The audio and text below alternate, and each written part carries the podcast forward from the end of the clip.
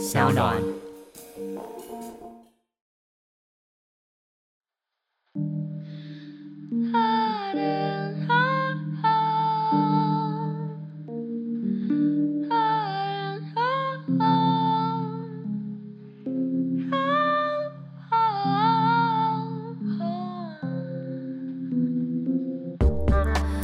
伪装的你，伪装。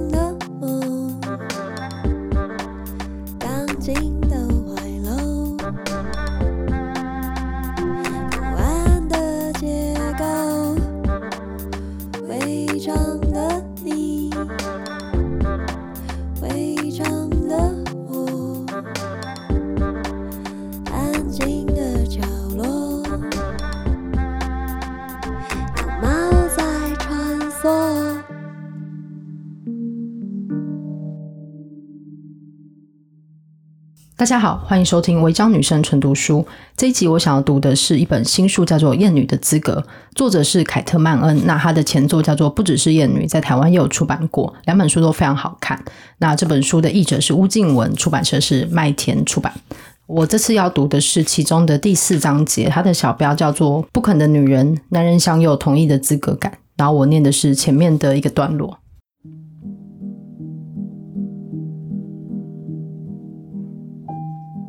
妓女克里斯汀·鲁本尼恩的短篇小说《爱猫人》最后以这句话作结，一句由他说出的话。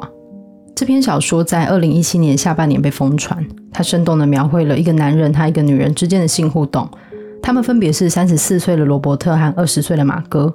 那晚发生于两人之间的每件事，很明显都是合意的，但这并不代表他们在伦理上就没有问题。问题不在于暴力或人际间的强迫，而是因为一些更为隐晦的因素。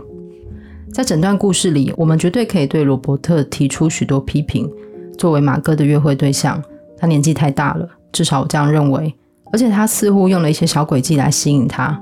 他编造自己有两只猫，好让他更受人亲近与讨人喜欢。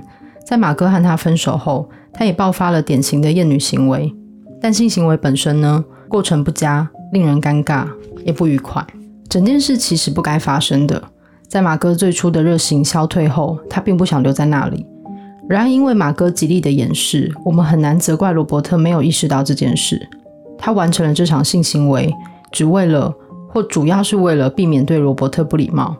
作为读者，我们不太清楚，如果当时马哥礼貌地拒绝了性行为，罗伯特的反应会是什么。但从他最后对他说的话看来，我们可以轻易的猜到，如果他坦白直言或干脆直接离开，有可能会发生什么事。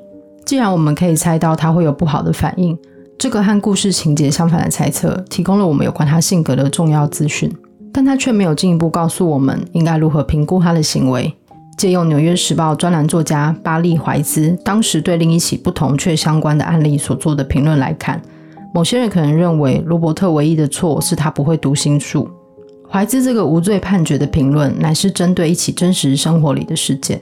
这起事件揭露于爱猫人成为网络热议现象的几周之后，一位化名为葛瑞斯的二十二岁女子对网站 BAP 的记者凯蒂·魏声称，彼时三十四岁的喜剧演员阿兹·安萨里让她过了一个饱受惊吓的糟糕夜晚。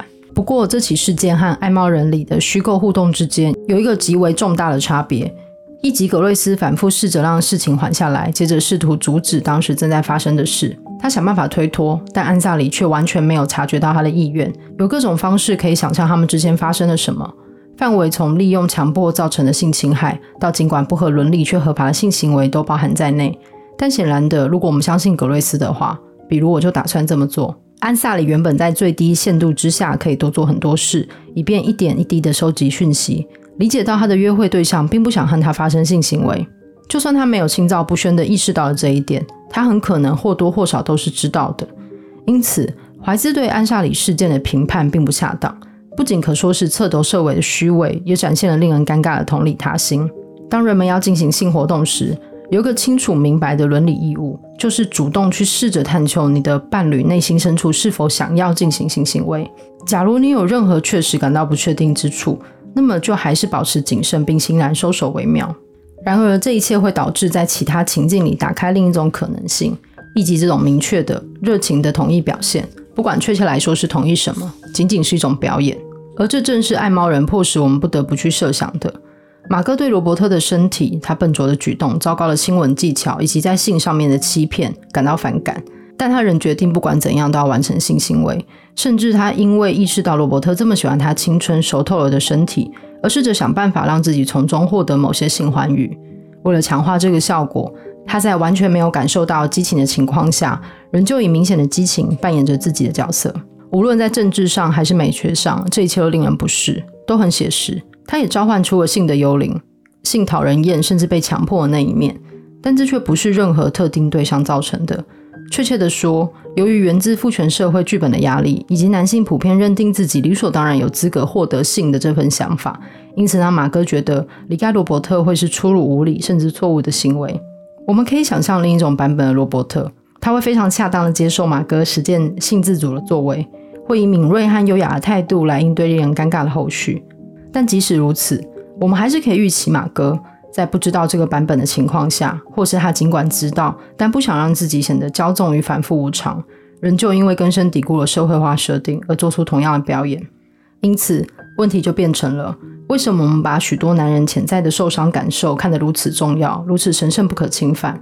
还有，我们用什么方式来看待它？以及另一个相关的问题：为什么我们认为女人就应该负责保护和照料这些感受？